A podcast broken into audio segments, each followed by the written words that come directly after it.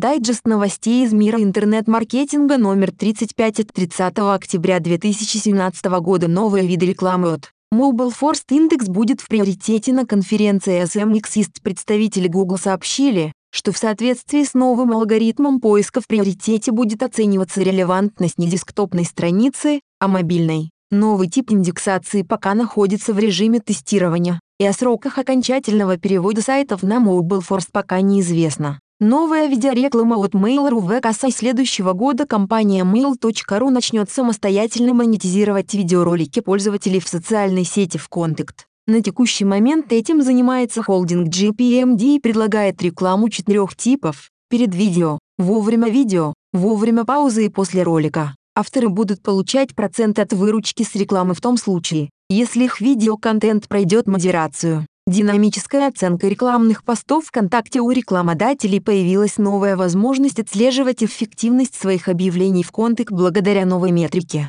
Она называется оценка и напрямую зависит от реакции пользователей. Рекламодатель сможет оперативно сравнивать свои посты между собой по критерию востребованности и отключать нерелевантные записи, тем самым повышая бюджет востребованным объявлениям. Автор политической рекламы будет отображаться в Дзитер. Представители Twitter заявили об очередном нововведении. Теперь политические рекламные посты будут помечены специальными ярлыками с информацией о том, кто их продвигает. Эти действия являются ответом на усиление контроля со стороны американских властей. Социальная сеть также ужесточит наказание за нарушение правил и сузит возможности для таргетинга политрекламы. Вэконджент появится в ленте новостей Facebook в связи с заявлением Марка Цукерберга о желании популяризировать виртуальную реальность и сделать ее общедоступной. Facebook начал тестирование нового функционала новостной ленты. В нее планируется интегрировать WordFed Edgework. Это позволит видеть превью 360 градусных видео прямо в ленте новостей и переходить к полноэкранному режиму по клику,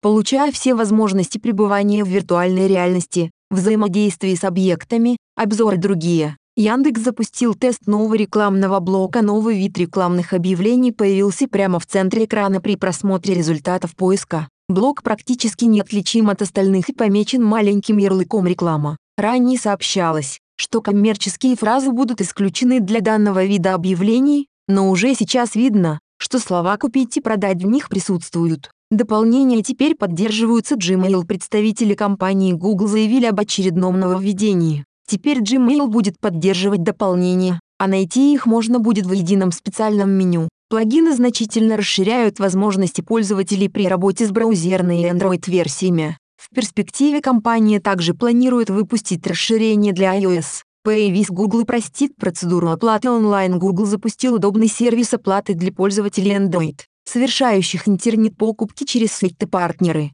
Появись Google сам подставит требуемую коммерческую информацию, которая нужна для совершения денежной транзакции. Если она была предварительно внесена в учетную запись Google, плательщик сможет легко переключаться между сохраненными картами. Пока сервис поддерживают всего несколько сайтов в Англии и США, однако Pavis Google активно развивается. Юзабилити в Google Chrome теперь можно отслеживать известный браузер получил сразу два инструментальных новшества. Trusted Web Activity повысит скорость и упростит навигацию по страницам для пользователей. Инструмент схож с пользовательскими вкладками Chrome на Android. User Experience Report позволит отслеживать и улучшать юзабилити сайта благодаря оценке UX сторонних площадок. Пользователи, синхронизировавшие историю просмотров и функцию отправку статистики, будут генерировать данные для сбора статистики новым инструментом. Рынок приложений в App Store и Google Play стремительно развивается. Третий квартал текущего года стал рекордным по мировым доходам от приложений.